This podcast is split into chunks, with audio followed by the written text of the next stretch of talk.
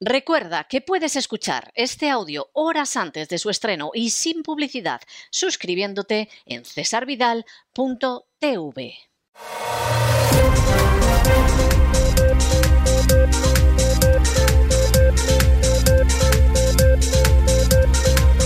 Las noticias del día. Estamos de regreso y estamos de regreso después de ese editorial que hemos dedicado a las democracias defectuosas, porque hay democracias defectuosas. Hay gente que de pronto se ha hecho su idea de democracia que suele indicar que la gente que le escucha y se la ha comprado no tiene ni idea de qué van las cosas y que llegó a la conclusión de que democracia era un concepto formal y además era un concepto formal que se identificaba con un sistema presidencialista como el de Estados Unidos. Es decir, las democracias plenas más importantes, que todas tienen un sistema parlamentario, no presidencialista, según esta definición, no serían democracias. Eso había alguno que te lo contaba a solas. Por supuesto, cuando hablaba con la gente se limitaba a decir que España no era una democracia, la gente se sentía frustrada, la aplaudía y como no tenían ni idea de derecho constitucional, tomaban las palabras del personaje como si fuera el Evangelio. Pero aquellas palabras eran un reboot no absoluto. Puede haber sistemas de democracia plena que tengan un sistema parlamentario, donde el presidente del gobierno sale del Parlamento, sale del legislativo. Históricamente, además, son las primeras. Y puede haber al mismo tiempo sistemas en los que efectivamente hay elecciones y se elige aparte el legislativo y se elige aparte al presidente del gobierno y que pueden llegar a ser dictaduras. Claro, esto es de esas cosas que hay gente que no, no lo entiende y mal asunto, porque luego van repitiendo como papagayos lo que son verdaderos disparates. Lo que al final define a la democracia, y aquí Lincoln sabía de lo que hablaba, Igual que sabía que si perdía la guerra y Estados Unidos se desgajaba en dos, se acababa el experimento democrático. No solo lo sabía él, lo sabía gente que vivía también al otro lado del Atlántico y por eso estaban muy interesados en lo que sucedía en la guerra de secesión en Estados Unidos. Es que la democracia va más allá de los aspectos formales. Y cuando uno se fija solo en los aspectos formales, pues evidentemente puede haber una democracia formal. En España hay una democracia formal con el aspecto de la forma de Estado de monarquía parlamentaria. Pero realmente la democracia real brilla por su ausencia. ¿Por qué? Porque la democracia no se define solo en términos formales. Los términos formales pueden funcionar de maravilla y no haber una democracia. La democracia implica, y de ahí lo genial de la definición de Lincoln, que incluso está incluido en la Constitución de la Quinta República Francesa, el gobierno del pueblo, por el pueblo y para el pueblo. Y si el pueblo, que en griego era el demos, democracia no es nada más que el poder en las manos del pueblo. Si el gobierno no es del pueblo, sino sobre el pueblo, incluso contra el pueblo, si el gobierno no es ejercido por el pueblo, sino por gente que son castas privilegiadas aparte, y si el gobierno no se ejerce para el pueblo, sino en favor de esas castas privilegiadas, pues aunque se elija aparte al presidente y al parlamento, ahí no hay democracia. Porque la democracia no solo tiene aspectos formales, y por eso las democracias en determinados países nunca funcionan del todo bien, porque la democracia tiene un contenido material. Y esto es lo que a algunas personas les molesta mucho. Estarían encantados con que la democracia quedara reducida a un contenido formal. Verde, amarillo, en fin, lila, pero formal. Pero es que el gobierno del pueblo nunca puede ser solo formal, es también material. Es el gobierno del pueblo por el pueblo y para el pueblo. Y eso en España no existe ni por aproximación. Y al sur del Río Grande, pues iden de lienzo. Y mientras la sociedad no sea una sociedad consciente de lo que significa la democracia y crea que la democracia pues son solamente determinadas medidas formales, nunca puede haber una democracia plena. Con un poco de suerte hay una democracia defectuosa y que no nos den demasiados golpes. Pero nunca, sin ese contenido material, habrá una democracia plena. De la misma manera que si ustedes se compran un automóvil, lo importante no solo es el aspecto de los cristales, de las ventanillas, no solo es cómo están las ruedas, no solo es la carrocería y el color que tiene, sino que fundamentalmente es el motor que lleva dentro. Y si todo ese aspecto formal que hay fuera es muy hermoso y luego el automóvil no tiene motor, eso no hay manera de que arranque. De manera que cuando algunos han decidido que la democracia era la separación de poderes perfecta, que el legislativo y el ejecutivo se elijan aparte, que además haya circunscripciones individuales, todo eso está muy bien. Pero eso es el chasis de la democracia. Eso es el aspecto exterior. Y si no existe ese motor material y si no existe una sociedad muy concreta pues esa democracia como mucho llega a defectuosa y a veces se convierte en una burla sangrienta. Esto es importante decirlo, porque claro, al final el terreno donde crece un sistema es enormemente importante y de la misma manera que a nadie se le ocurre intentar sembrar piñas tropicales, palmeras que den piñas, dentro de lo que es roca pelada, de la misma manera, con determinadas sociedades, no esperen ustedes que crezcan determinadas cosas como es la democracia plena. Fíjense ustedes simplemente en las elecciones de Castilla y León que han tenido lugar hace unas horas. Los comentaristas están contando no lo que ha pasado en esas elecciones, sino lo que querían que pasara y que en realidad no ha pasado con nadie porque los resultados son los resultados que son. Los que querían que ganara el Partido Popular, pues evidentemente lo único que te cuentan es que el Partido Popular ha ganado dos escaños, que los ha ganado, pero te ocultan que el Partido Popular ni tiene mayoría absoluta, ni puede gobernar solo, ha obtenido unos resultados bastante canijos en relación con lo que ha sido su larguísima trayectoria en el poder en Castilla y León, y además ha perdido 60.000 votos en números redondos a pesar de que tenga dos escaños más. Y por supuesto, toda la afirmación es el Partido Popular ha ganado, el Partido Popular ha ganado, y por supuesto no vamos a hablar de las coaliciones a las que va a tener que recurrir para salir adelante, porque eso nos, nos destruye el discurso. Para los que estaban en la historia de la victoria aplastante que iba a tener Vox, Vox ha tenido muy buenos resultados. Pero esos buenos resultados, a fin de cuentas, porque efectivamente pasar de un escaño a 13 es un estirón fantástico, pero no nos engañemos, son 13 escaños. Y en última instancia no llega al 18% de los votos, tiene un 17,6%. Y con eso no se puede gobernar en solitario. Vamos, intentar convencer al Partido Popular. Entonces, son buenos resultados. La gente de Vox tiene más que legitimidad para felicitarse, pero no nos engañemos. Porque al final aquí lo que ha sucedido es que prácticamente el voto de Ciudadanos se ha pasado a Vox. Es decir, hay un voto por ahí de centro, centro derecha, derecha, que tiene un techo, y ese voto que tiene ese techo y que antes iba mayoritariamente a Ciudadanos, pues bueno, con Ciudadanos deshecho, ahora efectivamente pasa a Vox, pero sigue siendo un porcentaje muy pequeño. Con eso no se puede gobernar. Hay que ver si convences al Partido Popular para que acepte una coalición, porque con esos votos es imposible gobernar. Y evidentemente una coalición significa que tienes que pactar, ceder, acordar, etcétera, etcétera. Hombre, los de Ciudadanos se han quedado con un escaño y parece que han triunfado por lo que dicen, pero evidentemente lo de Ciudadanos ha sido un desastre. ¿Qué pasa en el caso de la izquierda? Vamos a ver, la izquierda, el Partido Socialista, ha perdido siete escaños, que se dice pronto, y ha perdido casi 120.000 votos. Es decir, casi el doble de los que ha perdido el Partido Popular. Objetivamente, el Partido Socialista ha tenido un resultado peor y este es un elemento claro.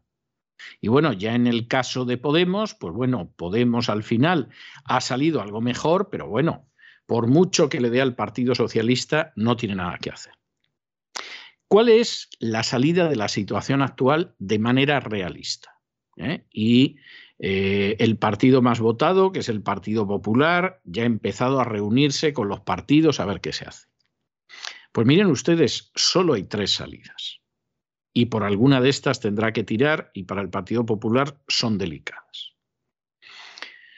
Una, eh, decide repetir las elecciones, a ver si hay suerte y tiene mayoría y efectivamente pues no tiene que pactar con nadie. Eso está complicado, porque los de Vox están tan crecidos que va a ser muy difícil que haya una masa de votantes de Vox que para que gobierne el Partido Popular no voten a Vox y voten al Partido Popular porque están exactamente en la contraria.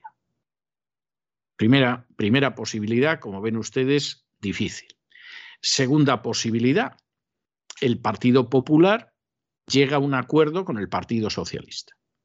Y entonces eh, o gobiernan conjuntamente o el Partido Socialista acepta abstenerse de tal manera que salga investido un gobierno del Partido Popular en minoría y luego va pactando a lo largo de la legislatura. Esto no es imposible. La cuestión está en que como llegara un pacto con el Partido Socialista muy grande, esto le podría hacer daño en Andalucía y en unas elecciones generales que van a ser sobre poco más o menos a la vuelta de un año, mes arriba, mes abajo. De manera que esa a lo mejor sería la que más le gustaría al actual presidente, a Fernández Mañueco, pero la verdad es que eso podría hacer mucho daño al partido. Tercera opción, que parece natural. Bueno, pues llegamos a un acuerdo con Vox que el Partido Popular querría que fuera a cambio de unas migajas y que Vox dice que de entrada la vicepresidencia tiene que ser de ellos. Y aquí el Partido Popular también está en una situación muy difícil. Primero, porque eso lo va a utilizar la izquierda para socavar la imagen del Partido Popular y decir que se han convertido en unos fascistas. Y segundo, porque en esa circunstancia ya se pueden ir olvidando de recuperar uno solo de los votos que se ha ido a Vox. Porque efectivamente la gente de Vox va a decir, bueno, los podemos forzar. Y como los vamos a forzar, vamos a seguir votando a Vox. De manera que digamos las cosas con claridad, el Partido Popular ha ganado estas elecciones, ha ganado dos escaños más. Pero al final, ni ha recuperado los votos que se habían ido a Ciudadanos, ni que se habían ido a Vox, ni cosa parecida. Y por el contrario, Vox ha captado con seguridad algunos de los votos del Partido Popular, tampoco para echar cohetes, pero, pero sí que se ha quedado con votos que antes eran del Partido Popular y desde luego se ha quedado con votos de Ciudadanos. No cabe la menor duda. No cabe la menor duda. Y esto es lo que hay. Lo demás en fin, sí, cada uno puede contar lo que quiera, pedir la dimisión de Casado, pedir la dimisión de García Egea y pedir la dimisión de Mariano Rajoy, porque todavía no saben que dimitió envuelto en un escándalo de corrupción. Pero la situación es esta.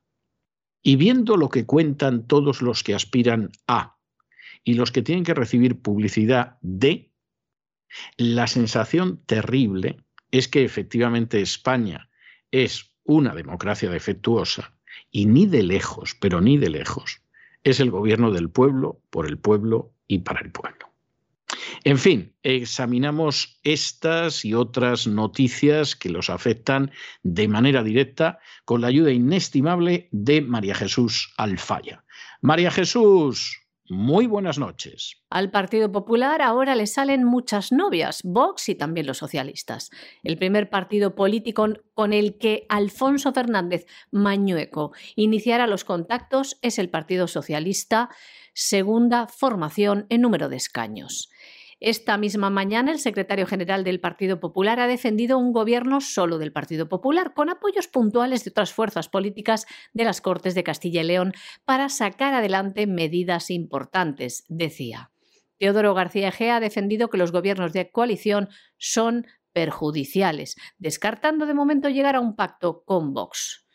Y es que este partido ha, ha, tenido una subida meteórica. Con el 97% de los votos escrutados, Vox tenía el 17,6% de los mismos y 13 escaños, convirtiéndose así en la tercera fuerza política. Santiago Abascal ha admitido que el resultado obtenido ha superado las propias expectativas. El partido tenía un solo escaño en las Cortes y, como les decimos, ha sacado ahora 13, superando los datos de todas las encuestas. Por ello, Vox ha pedido entrar en el gobierno autonómico con la vicepresidencia para su candidato Juan García Gallardo.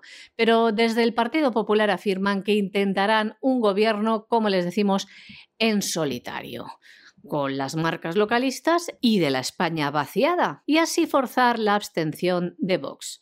Y el Partido Socialista, un gran batacazo, ha caído en Castilla y León, ha perdido casi 120.000 votos y 7 escaños. Por su parte, Podemos ha dicho públicamente que el único camino posible para revitalizar a la izquierda es la conformación del Frente Amplio para, en un contexto complicado, para el arco progresista agregar más fuerzas políticas y colectivos. Hay que recordar que estos comicios autonómicos fueron convocados de forma anticipada por el popular Alfonso Fernández Mañueco el pasado 20 de diciembre, cuando su partido rompió relaciones con ciudadanos con los que gobernaban en coalición. Bueno, bueno, bueno, bueno, bueno, bueno, bueno, bueno, bueno, bueno. Ustedes recordarán que entre las distintas tropelías que en su día llevó a cabo Montoro, ¿eh? que raro es el día que no tenemos que hablar de algunas de las cosas que decidió despótica y sobre todo ilegalmente, había un céntimo sanitario. Céntimo sanitario que tuvo que quedar en suspenso en el año 2016 y eh, céntimo sanitario que el Tribunal de, Justicia de la Unión Europea ya en el año 2014 dijo que eso no podía seguir adelante. Es decir, esta era otra de las tropelías de Montoro y evidentemente pues esto no podía seguir adelante. Eh, para que ustedes se hagan una idea de lo que significa esto, eh, aquí estamos hablando de millones y millones de euros que Montoro quiso llevar a las arcas de la agencia tributaria y que era ilegal. ¿Qué es lo que está sucediendo en estos momentos? Bueno, pues que los tribunales que están absolutamente rebasados y que se supone que tendrían que estar devolviendo el dinero ya, pero ya, van con un retraso de seis años, que se dice pronto. En estos momentos los tribunales españoles están devolviendo, están resolviendo demandas del año 2016, la última del 31 de enero. Es decir, no es que vayan con cuentagotas, es que van a paso de tortuga, pero de tortuga coja y reumática. ¿Qué se dice pronto? Eh? Asuntos del 2016, el último del 31 de enero, o sea, más de seis años. Ustedes imagínense si ustedes dejaran de pagar una deuda a Hacienda durante más de seis años. Primero que eso en España es imposible, porque en España hay un sistema de sicarios buscabonus. Les recomendamos ver el documental Hechos Probados, que todavía durante este mes se puede ver en cesarvidal.tv, donde queda más que probado un hecho, y es que las actas que levantan los sicarios buscabonus de la agencia tributaria, aunque sean mentira, y lo son en un porcentaje elevadísimo, se considera que son verdad. Lo cual es un atropello de unas dimensiones verdaderamente, pues eso, del antiguo régimen y del despotismo no precisamente ilustrado. En un momento determinado, después de pleitear un montón, la justicia les da la razón a ustedes. Más del 51% de las causas que llegan a los tribunales efectivamente, efectivamente las pierde la agencia tributaria. Pero pasa un montón de tiempo para que ustedes les devuelvan lo que les han robado miserablemente unos asquerosos buscabonos. Que desde luego, en vez de corazón, seguramente tiene una caja registra bonus. Seguramente. Y esto hace que efectivamente, no, no es que la democracia en España no exista porque resulta que no hay circunscripciones unipersonales, que no es cierto. El Senado se elige así y eso no ha hecho más democrático el régimen español. El problema es que la democracia no solo son formas. Formalmente, bueno, pues España, si no miras lo que hay, puede parecer que formalmente es una democracia y además hasta una democracia plena. El problema es que materialmente, a pesar de esos ropajes de democracia formal, más o menos ajustados, eso iría ya por gustos, la democracia material no existe. No hay un gobierno del pueblo, por el pueblo y para el pueblo. Si existiera. Bueno, en estos momentos Montoro estaría en la cárcel. Los buscabonus tendrían que responder con sus bienes de todas y cada una de sus tropelías. Y los tribunales no tendrían más de seis años esperando a aquellos a los que robó, expolió y saqueó miserable e ilegalmente Cristóbal Montoro. Pero como no existe ese gobierno del pueblo, por el pueblo y para el pueblo, pues seis años y algunos lo que te rondaré morena, porque tal y como van los, los tribunales en estos momentos, espérense ustedes cualquier cosa. Salvo, salvo que su causa a lo mejor tenga un contenido político y efectivamente, bueno, pues van a ir ahí como quieran y van a ver ustedes lo rápido que van. Las reclamaciones presentadas en la Sala Contencioso Administrativo del Tribunal Supremo por el céntimo sanitario pagado por los contribuyentes entre los años 2002 y 2010 se eternizan en los tribunales. El alto tribunal está dando la razón una a una, a cuentagotas, a las demandas por responsabilidad patrimonial del Estado realizada por los ciudadanos, sobre todo transportistas. Estos recursos que mayoritariamente se ganarán, pero que esperan la sentencia definitiva, quedaron en suspenso en junio del año 2016 por la imposibilidad material del tribunal de tramitar de forma regular los 4.000 recursos presentados hasta ese momento, que suponían la mitad de los asuntos pendientes de la sala de lo contencioso. Ahora, siguiendo el orden de registro, la Sala del Alto Tribunal está fallando a favor de los contribuyentes. En lo que va de año, los magistrados han obligado a devolver más de 400.000 euros y en algunos casos el reintegro ha supuesto más de 100.000 euros.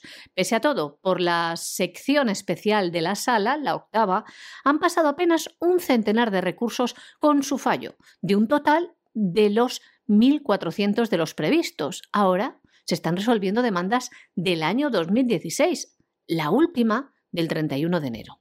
El popularmente conocido como céntimo sanitario, que ni era céntimo ni era sanitario, fue un impuesto que puso en marcha José María Aznar para grabar las ventas minoristas de determinados hidrocarburos y, en principio, financiar una parte de los gastos de sanidad de las comunidades autónomas.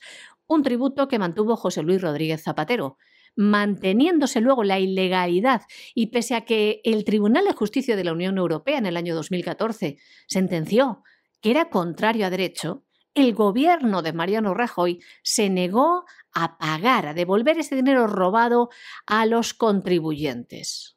A estos les amparaba la ley. El Estado tenía responsabilidad patrimonial, pero Rajoy les denegó la opción de reclamar. ¿Por qué? Para evitar, dice, las devoluciones millonarias y que esto no tuviera un impacto y trucase los falseados objetivos de estabilidad.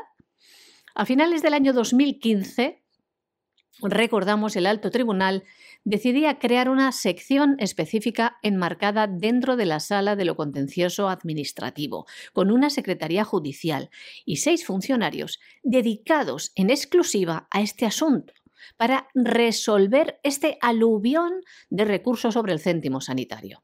La sala decidió invocar el artículo 37.2 de la Ley de Jurisdicción Contencioso Administrativa, que prevé la posibilidad, cuando un tribunal tenga un número elevado de recursos idénticos, de acordar que siga el trámite solo de algunos, los que considere preferentes, también denominados testigos De esta manera, el Tribunal Supremo, en cumplimiento de esa previsión legal, escogió ocho de los citados recursos, dejando en una situación de suspensión a los restantes. Estos ocho asuntos marcaron la pauta para los miles de recursos presentados ante la Sala Tercera.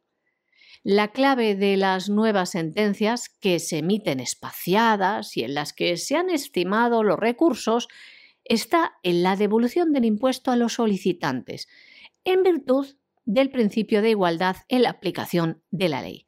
Pero no contemplan intereses distintos de los legales, ni con una fecha anterior a la del día de la presentación de la reclamación por responsabilidad patrimonial que, al igual que se fijó en todas las sentencias antes referidas, constituye la fecha que debe operar como dies acuo para el cómputo de tales intereses, como tampoco dicen procede actualizar las cantidades efectivamente abonadas por el tributo conforme al IPC. En las dos primeras sentencias emitidas por el Supremo en febrero del año 2016 se recogían tres bases para fijar las indemnizaciones. Las dos primeras para evitar un enriquecimiento injusto. El tribunal establecía que las indemnizaciones por el céntimo sanitario que debía pagar la Administración General del Estado son la suma en relación a cada perjudicado de todas las cantidades que abonó durante la vigencia de dicho impuesto como les decimos, que era contrario al derecho a la Unión Europea, un impuesto que entró en vigor en el año 2002. Esas dos resoluciones, de las que fue ponente la magistrada María del Pilar Teso Gamella, estimaba los recursos de Transportes Muñiz y de empresa Freire, que obtuvieron 73.000 y 92.800 euros respectivamente, contra los acuerdos del Consejo de Ministros de febrero del año 2015 que denegaron su reclamación por responsabilidad patrimonial del Estado legislador debido a los daños que les originó la aplicación del impuesto sobre las ventas minoristas de determinados hidrocarburos, el céntimo sanitario.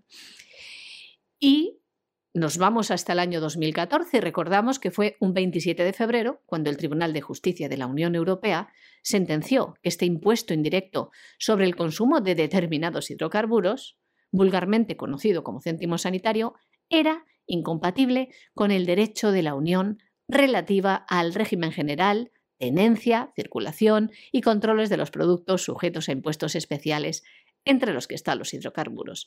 Además, desde instancias europeas en aquel momento se denominaba la gestión del exministro Cristóbal Montoro durante su época al frente de la Hacienda española como falta de buena fe. Y la propia Comisión Europea también calificaba a Cristóbal Montoro como poco respetuoso con la verdad. A los hechos nos remitimos. Bueno, y nos vamos a Hispanoamérica porque efectivamente ustedes saben que lo contamos además aquí, que López Obrador decidió dar una advertencia a, que las relaciones diplomáticas entre México y España quedaban en suspenso. Ya les avisamos que aunque se hable de la conquista y de Hernán Cortés y de pedir perdón y todo esto, aquí en el fondo había una situación más, más profunda, que esa situación, lo dijo muy claramente, tenía que ver con empresas del terreno energético que son casta privilegiada hasta la médula, es decir, el caso de Iberdrola, el caso de Repsol, etcétera, etcétera, y en un momento determinado, sin mencionar nada, López Obrador dijo que luego vendrían los bancos. Y teniendo en cuenta que el BBVA ahora es más un banco mexicano que un banco español, esto es para echarse a temblar. O sea, esta, esta es una situación verdaderamente para echarse a temblar. ¿Qué pasa aquí? Pues hombre, que en México hay mucha gente, porque en México hay terminales mediáticas que, que son igual de serviles con el poder que en España. ¿eh? O sea, uno ve lo que dicen y cambias algún nombre y sobre todo les cambias el acento para que no suene español y suene mexicano y te parece que vamos, que estás en Barcelona, que estás en Vigo o que estás en Madrid. Y claro, ahí diciendo que bueno, que hay que expropiar además a Iberdrola, a Repsol, etcétera. Van en la línea del poder. Pero claro, luego hay gente que vive sobre todo de la relación empresarial y que ha dicho a ver en qué va a acabar esto y a ver si aquí lo que va a terminar sucediendo es que nos van a acabar atizando. Por ejemplo, la Asociación de Emprendedores, Empresarios y Profesionales Destacados Mexicanos en España. Que claro, evidentemente esta gente se quiere llevar bien con el gobierno español, se teme que haya una respuesta y que dentro de la bofetada que se está rifando no se la lleve ni AMLO ni se la lleve Pedro Sánchez, sino que se la acaben llevando ellos encima de que tienen negocios e inversiones, y claro, esta gente, pues inmediatamente lo que ha salido es diciendo que, hombre, la respuesta que tiene España, que tendría que haber sido una respuesta clara diplomáticamente, pues, pues sí, tendría que haberlo sido, pero para eso tendría que haber otro ministro de Asuntos Exteriores y otro cuerpo diplomático distinto del que hay. Donde hay excepciones muy notables, pero donde hay una cantidad de zotes y de vagos que asusta. Claro, el ministro de Asuntos Exteriores, pero ¿y esto por qué? ¿Pero qué hemos hecho? hombre, no, no se puede salir así. No se puede salir así. Yo no sé si Lavrov dará cursos de verano sobre cómo ser un ministro de Asuntos Exteriores y sería recomendable que el chisgarabís que hay de ministro de Asuntos Exteriores en España pues hiciera un cursillo de verano con Lavrov, ¿no? Y, en fin, embajadores españoles y todo lo demás también lo hicieran. Pero evidentemente esto a España le puede salir muy caro. Y que al final sean los empresarios mexicanos en España los que tengan que pedir, oiga, por favor, siéntense a hablar que no sabemos lo que va a suceder, etcétera, etcétera, es grave. Porque esto quien tendría que estarlo haciendo es el gobierno social comunista. Pero como el gobierno social comunista está en otras cosas, en la ideología de género, en la Agenda 2030, etcétera, etcétera, pues, pues claro, la situación es de campeonato. Es terrible. Pero es que no son el gobierno del pueblo por el pueblo y para el pueblo. Ustedes miren al gabinete que hay ahora en España. Podrían haber mirado el de Rajoy exactamente igual. Y vamos, si eso es el gobierno del pueblo, por el pueblo y sobre todo para el pueblo, vamos, que venga Buda y lo vea. Empresarios mexicanos residentes en España han pedido hoy tomar en serio las declaraciones que la semana pasada manifestó el presidente de México, Andrés Manuel López Obrador, cuando, recordamos, sugirió llevar a cabo una pausa en las relaciones entre España y México, porque decía durante el último sexenio España se había comportado con México como un país conquistador con la connivencia de los gobiernos de los dos países, decía que se había robado a los mexicanos en las operaciones empresariales. Añadimos nosotros también a los españoles. Octavio Isaac Rojas, presidente de la Asociación de Emprendedores, Empresarios y Profesionales Destacados Mexicanos en España, que se llama Mexicanos Aquí, afirman que esta organización echó en falta una respuesta más enterada y propositiva por parte del gobierno español y añadían, por mucho que se piense que las declaraciones de Obrador son populistas, se tienen que tomar en serio. Además, pidió crear un espacio de diálogo a diferentes niveles donde estén los responsables de exteriores y economía de ambos gobiernos y también los mandatarios. El empresario hispano-mexicano residente en España, Enrique Alcalá, cree también que el presidente del gobierno español, Pedro Sánchez, tendría que haberse pronunciado tras las declaraciones del presidente mexicano. Tanto Rojas como Alcalá consideran que pausar o detener una relación en el ámbito económico-comercial es muy difícil, no interesa a nadie. Pero para ambos ello no significa que no se tenga que hacer algo al respecto. Según explican las empresas españolas ya afincadas en México, no sufrirán consecuencias, pero nuevas operaciones sí podrían verse dificultadas. Y daban algún ejemplo. Ahora se puede abrir una oportunidad para el Banco Santander porque Banamex se marcha del país, podrían, explicaban, absorber esa parte del negocio y también otras oportunidades que no se concreten por esta situación entre España y México. Según los datos de la Cámara Española de Comercio, México cuenta con alrededor de 6.500 empresas con capital español. Además, España es el segundo inversor extranjero en México, con 76.000 millones de dólares acumulados hasta el cierre del tercer trimestre del año 2021. Bueno, y mientras se sigue insistiendo en que Rusia va a invadir Ucrania, cosa que el presidente ucraniano lleva varios días desmintiéndolo casi con lágrimas en los ojos y diciendo que Rusia no los va a invadir y que no se vayan los inversores y que no dejen de comprar bienes inmuebles en Ucrania, etcétera, etcétera. Es decir, eh, al final Zelensky se ha dado cuenta de que se le fue la mano a la hora de presentarse como víctima y esto le puede costar mucho, entre otras cosas, que no lo reelijan, que no sería ninguna desgracia, ni mucho menos. Bueno, pues en medio de esta situación, este fin de semana había medios británicos primero, americanos después, qué casualidad, que ya incluso decían que este miércoles, es decir, pasado mañana, eh, Putin iba a invadir, iba a invadir Ucrania. No sabemos de dónde ha salido esto, porque Zelensky está hasta jurando por sus muertos que eso no es así, etcétera, etcétera. Hay gente que no se lo debe creer mucho y entre ellos está Bolsonaro, que va a viajar a Rusia precisamente el miércoles, el día de la invasión de Ucrania, supuestamente. Como queda poco para el miércoles, menos de 48 horas, nos vamos a enterar enseguida de si hay invasión o no hay invasión. Pero lo cierto es que Bolsonaro, que tenía esta invitación desde noviembre, invitación que efectivamente le había formulado Putin, no se ha excusado diciendo, mire, señor presidente, se ha puesto la cosa muy mal y como la cosa se ha puesto muy mal, pues eh, espérese a que se pase la crisis ¿eh? y para cuando Holanda le va a mandar a la NATO esos tres aviones para enfrentarse con usted, pues ya voy yo que estará la cosa más calma. No, no, Bolsonaro va pasado mañana. Bolsonaro, además, la intención que tiene es firmar un acuerdo bilateral muy importante y además Bolsonaro lo que quiere es, en la medida de lo posible, venderle todavía más a, Rusia porque la situación económica que tienen, a pesar de que Brasil forma parte de los BRICS, junto con Rusia, India, China y Sudáfrica, pues es eh, efectivamente eh, ver si aumenta la balanza de pagos, si aumenta los intercambios comerciales. Esto además tiene, tiene su gracia, porque Bolsonaro se va a pasar antes por Alemania, se va a pasar antes por Hungría, donde está Orbán, previsiblemente para tomarle la temperatura a la situación, y para ver si aparte de lo que firma con Putin, pues si hay un lío en el Consejo de Seguridad, si ahora va a apoyar a Rusia, a diferencia de lo que hizo hace cuatro días, o va a seguir en el mismo plan o se va a abstener.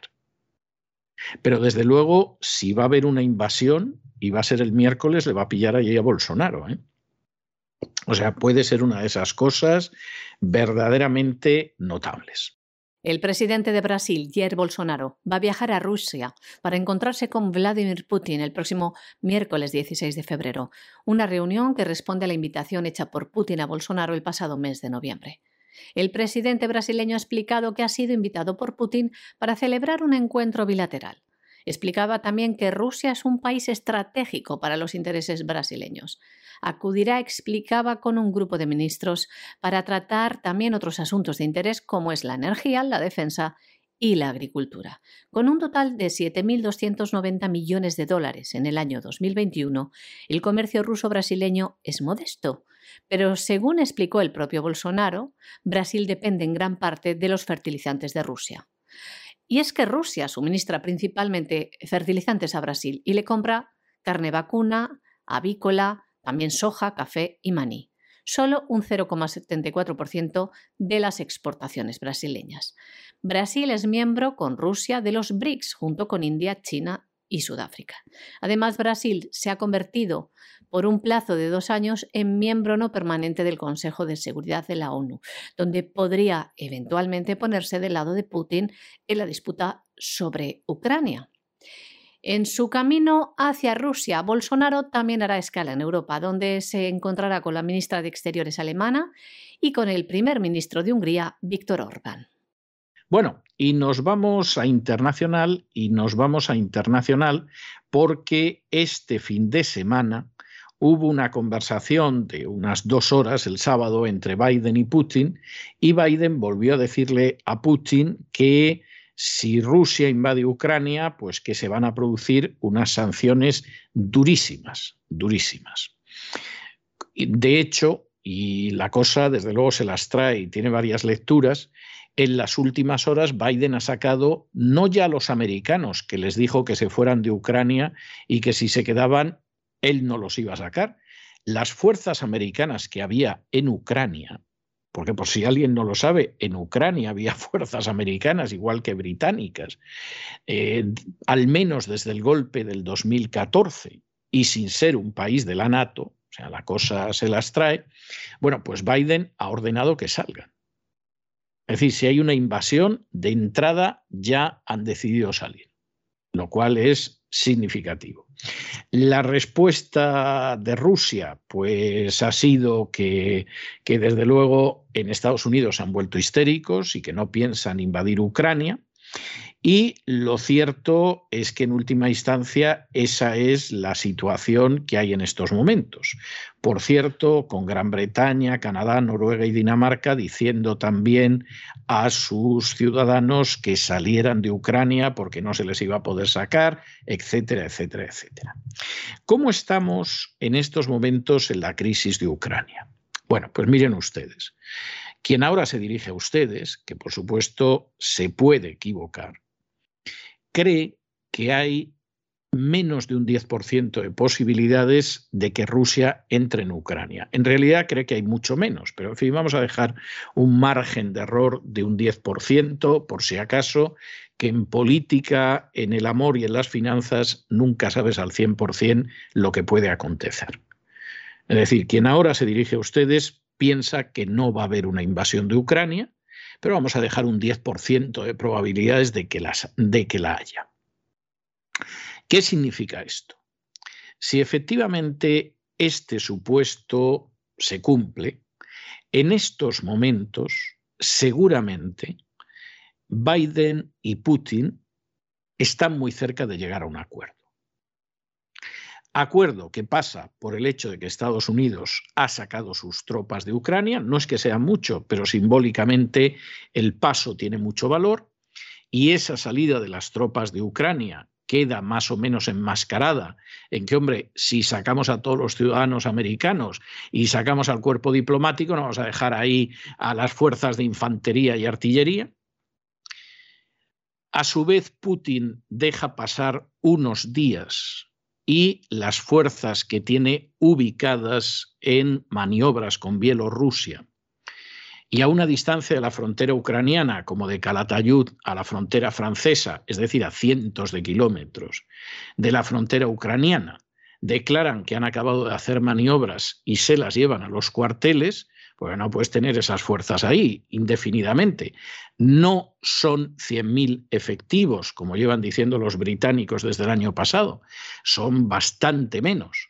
Pero en cualquier caso te las llevas a los cuarteles, con lo cual no hay nada cerca de Ucrania a uno y otro lado donde haya fuerzas ni de la NATO ni de Rusia, e intentan ver cómo consiguen atar los acuerdos de Minsk, que por supuesto Ucrania no cumple ni a tiros, y sobre todo intentan atar de una manera que ninguno de ellos pierda cara lo que se va a hacer con la NATO. Por ejemplo, una moratoria de 20, 30 años en cuanto a permitir que entren nuevas naciones en la NATO. Cuestión en la que seguramente las dos partes están de acuerdo, tanto Rusia en pedir como Estados Unidos en dar. El problema es que como Estados Unidos ha quebrantado su palabra ya dos veces, Rusia va a querer que eso quede consignado por escrito. Y claro, ahí tenemos el aspecto más espinoso. De manera que primera opción que nosotros vemos, no va a haber en absoluto una invasión. Y lo que va a suceder en última instancia pues es que eh, se va a ir destensando la situación y punto. Y por supuesto los acuerdos finales, salvo que alguien se los filtre al país, no los vamos a conocer jamás. Opción segunda. Efectivamente, puesto que se ha ido todo el mundo de Ucrania, Zelensky está aterrorizado y todo, Putin enloquece y entra en Ucrania. Que personalmente a quien se dirige a ustedes le parece algo muy disparatado, pero vamos a suponer que es así. Y aquí están los que dicen, bueno, Putin habría caído en la trampa. Aquí sería una trampa como la de Afganistán, que le tendieron los Estados Unidos a la Unión Soviética. Putin habría entrado, a partir de ahí se desencadenan las sanciones. Es verdad que las sanciones, por mucho que se cacareen, no le van a hacer a Rusia el daño que algunos quisieran, pero sí que se introduce ya una cuña entre Rusia y Europa. Porque claro, el resto de los aliados europeos no les queda más remedio que seguir el carro de las sanciones, etcétera. Ya sabemos que no va a incluir el SWIFT, etcétera, pero evidentemente algo tienen que hacer y de nuevo Estados Unidos, por lo menos un poco, no los ha llevado a una posición unánime, como dice Biden, pero sí los habría llevado a una posición de tener que seguir a Estados Unidos. Y digamos que a esa opción le damos un 10%. Pero en fin, como supuestamente, según los medios británicos y algunos americanos e incluso alguno español, ya nos han dicho que la invasión va a ser el miércoles, pues vamos a ver lo que pasa. Vamos a ver lo que pasa. Una hora y dos minutos duró la llamada telefónica que mantuvieron el presidente estadounidense Joe Biden con su homólogo ruso. La advertencia de Biden a Putin fue la siguiente. Si bien Estados Unidos sigue abierto a la diplomacia, si Rusia invade Ucrania, los Estados Unidos está abierto a otros escenarios. Entre ellos, responder con contundencia y de manera severa contra Rusia. También afirmó que una invasión reduciría el prestigio de Rusia en el mundo y produciría un sufrimiento generalizado. Por su parte, Rusia, tras la reunión, ha afirmado que la histeria de Estados Unidos se ha exacerbado. Es que recordamos que los pasados días Estados Unidos incluso ha puesto fecha a la invasión de Ucrania por parte de Rusia. Un funcionario que no estaba autorizado a hablar públicamente y lo hizo de forma anónima, dijo que Rusia invadiría Ucrania este miércoles. Más tarde, la Casa Blanca subrayó públicamente que Estados Unidos no sabe con certeza si Putin está comprometido con la invasión, y eso que Rusia se harta de repetir que no va a invadir Ucrania. Está la creencia de Estados Unidos de que Rusia invadirá Ucrania, que además el pasado viernes Estados Unidos y también otros presidentes europeos alertaban a sus nacionales y les decían que abandonasen Ucrania inmediatamente, como mucho las próximas 24 o 48 horas. Sin embargo, los funcionarios estadounidenses nuevamente decían que la acumulación de potencia de fuego de Rusia cerca de Ucrania había llegado al punto en que podrían invadir con poca antelación. Hay que decir también que varios aliados de la OTAN, incluidos Gran Bretaña, Canadá, Noruega y Dinamarca, también pidieron a sus ciudadanos que abandonaran Ucrania. Igualmente hizo Nueva Zelanda, un aliado que no pertenece a la OTAN. Y repetimos, Rusia siempre ha negado que planee una acción militar contra su vecino.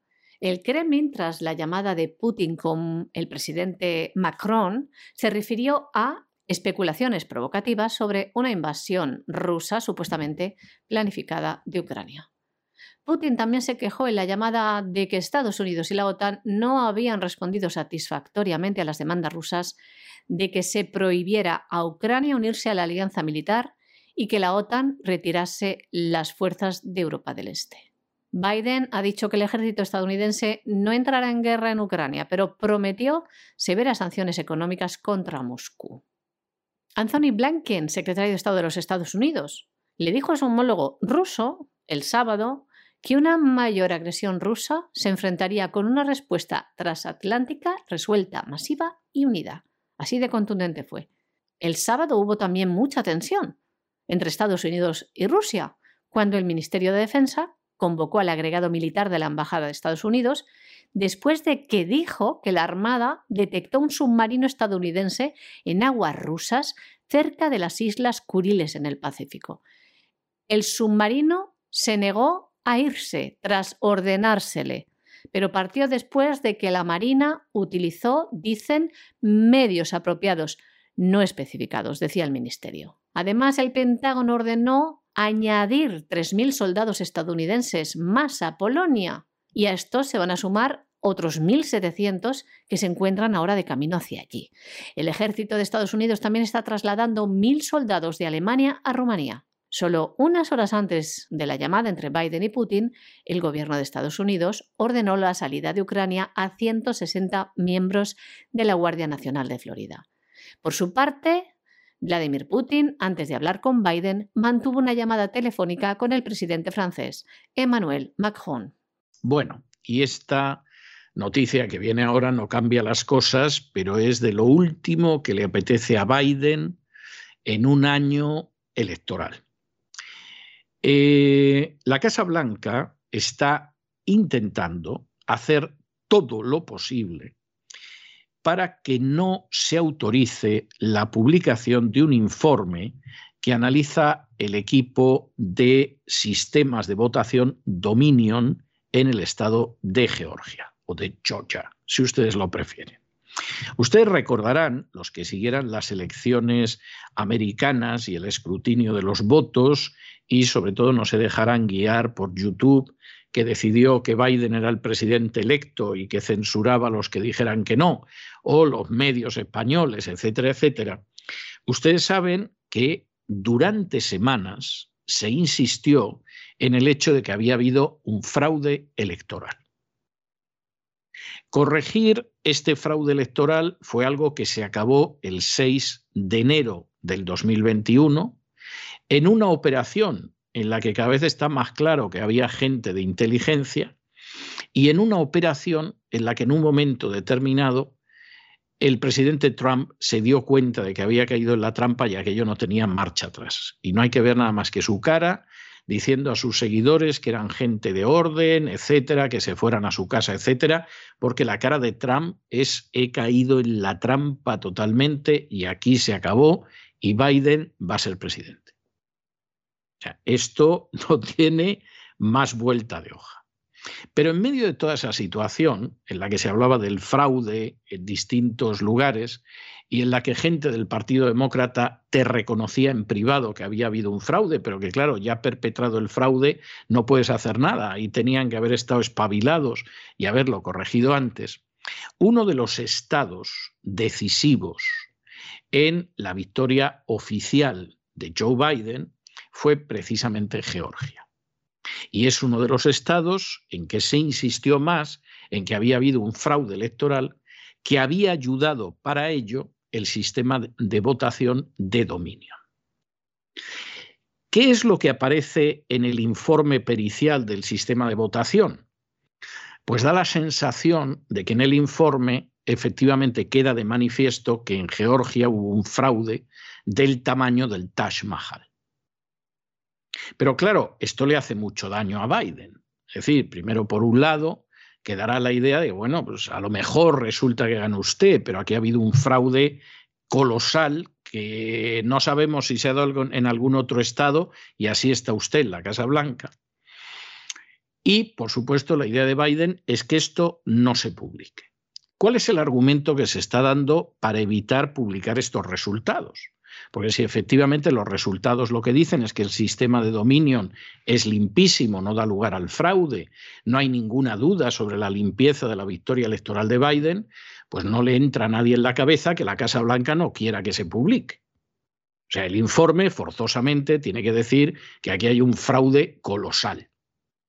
Porque de lo contrario no tiene ningún sentido que la Casa Blanca quiera impedir su publicación, es que es de sentido común. Ustedes plantéense que un detective ha realizado un trabajo de investigación para determinar si usted está engañando a su mujer o no. Y cuando está el trabajo, usted dice, mejor que no lo lea mi mujer, que no es el momento adecuado. pues eso apesta a que usted está engañando a su mujer miserablemente y que ahora tiene un miedo, pero vamos, espantoso a que se sepa que usted engañaba a su mujer.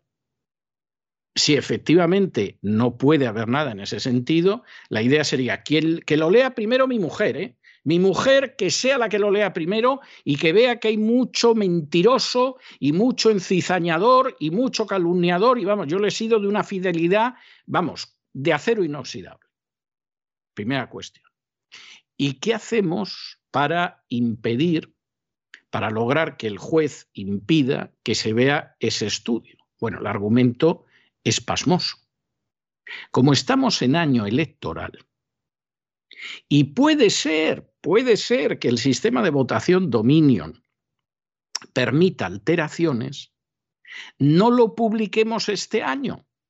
No sea que si permite fraudes electorales, haya gente que se entera, que se entere de cómo se hace el fraude y lo haga en este año electoral.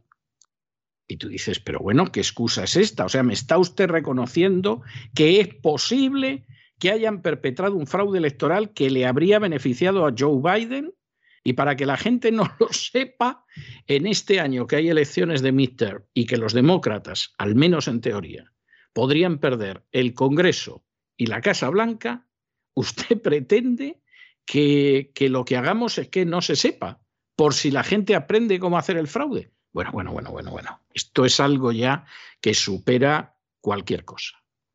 Vamos a ver en qué queda, porque a lo mejor el juez considera que ese es un argumento de peso. A ver si la gente se va a enterar de cómo se hace el fraude y fíjense en un año electoral, etcétera. Pero esto apesta. Apesta porque primero parece que el sistema de votación dominio es tercermundista, por decir poco si es que no algo peor, porque ser tercermundista en sí no necesariamente es negativo.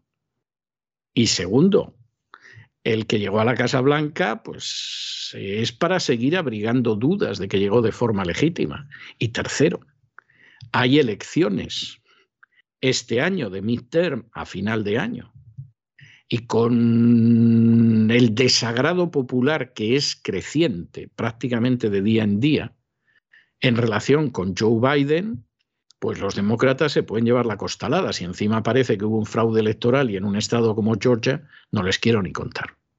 Altos funcionarios de una agencia federal de seguridad cibernética de los Estados Unidos están instando a un juez a no autorizar la publicación de un informe que analiza el equipo Dominion Voting Systems en Georgia argumentan que de hacerlo podría ayudar a los piratas informáticos que intentan socavar la seguridad electoral. La Agencia de Seguridad de Infraestructura y Ciberseguridad de siglas CISA recibió recientemente una copia no editada del informe, que fue preparada por Alex Halderman, director del Centro de Seguridad Informática y Sociedad de la Universidad de Michigan. Según el gobierno, el informe analiza las vulnerabilidades potenciales en los dispositivos de marcado de papeletas Dominion Cast X o dispositivos de votación electrónica. Si bien CISA apoya la divulgación pública de cualquier vulnerabilidad y las medidas de mitigación asociadas con el equipo electoral, Permitir la publicación del informe en este punto, dice los abogados del Gobierno en un comunicado, les leemos, aumenta el riesgo de que los actores malintencionados puedan explorar cualquier vulnerabilidad y amenazar la seguridad electoral. El caso fue presentado en el año 2017 por grupos de buen gobierno y votantes que dicen que la falta de estas papeletas físicas socavan el proceso de votación. La jueza federal del distrito Amy Tottenberg, nominada por Obama, que supervisa el caso, fue instada por CISA a rechazar los intentos de publicar una versión redactada del informe de Halderman por ahora. Y hasta aquí hemos llegado nosotros con nuestro boletín de hoy. María Jesús, muchas gracias, muy buenas noches y hasta mañana. Gracias César, buen inicio de semana.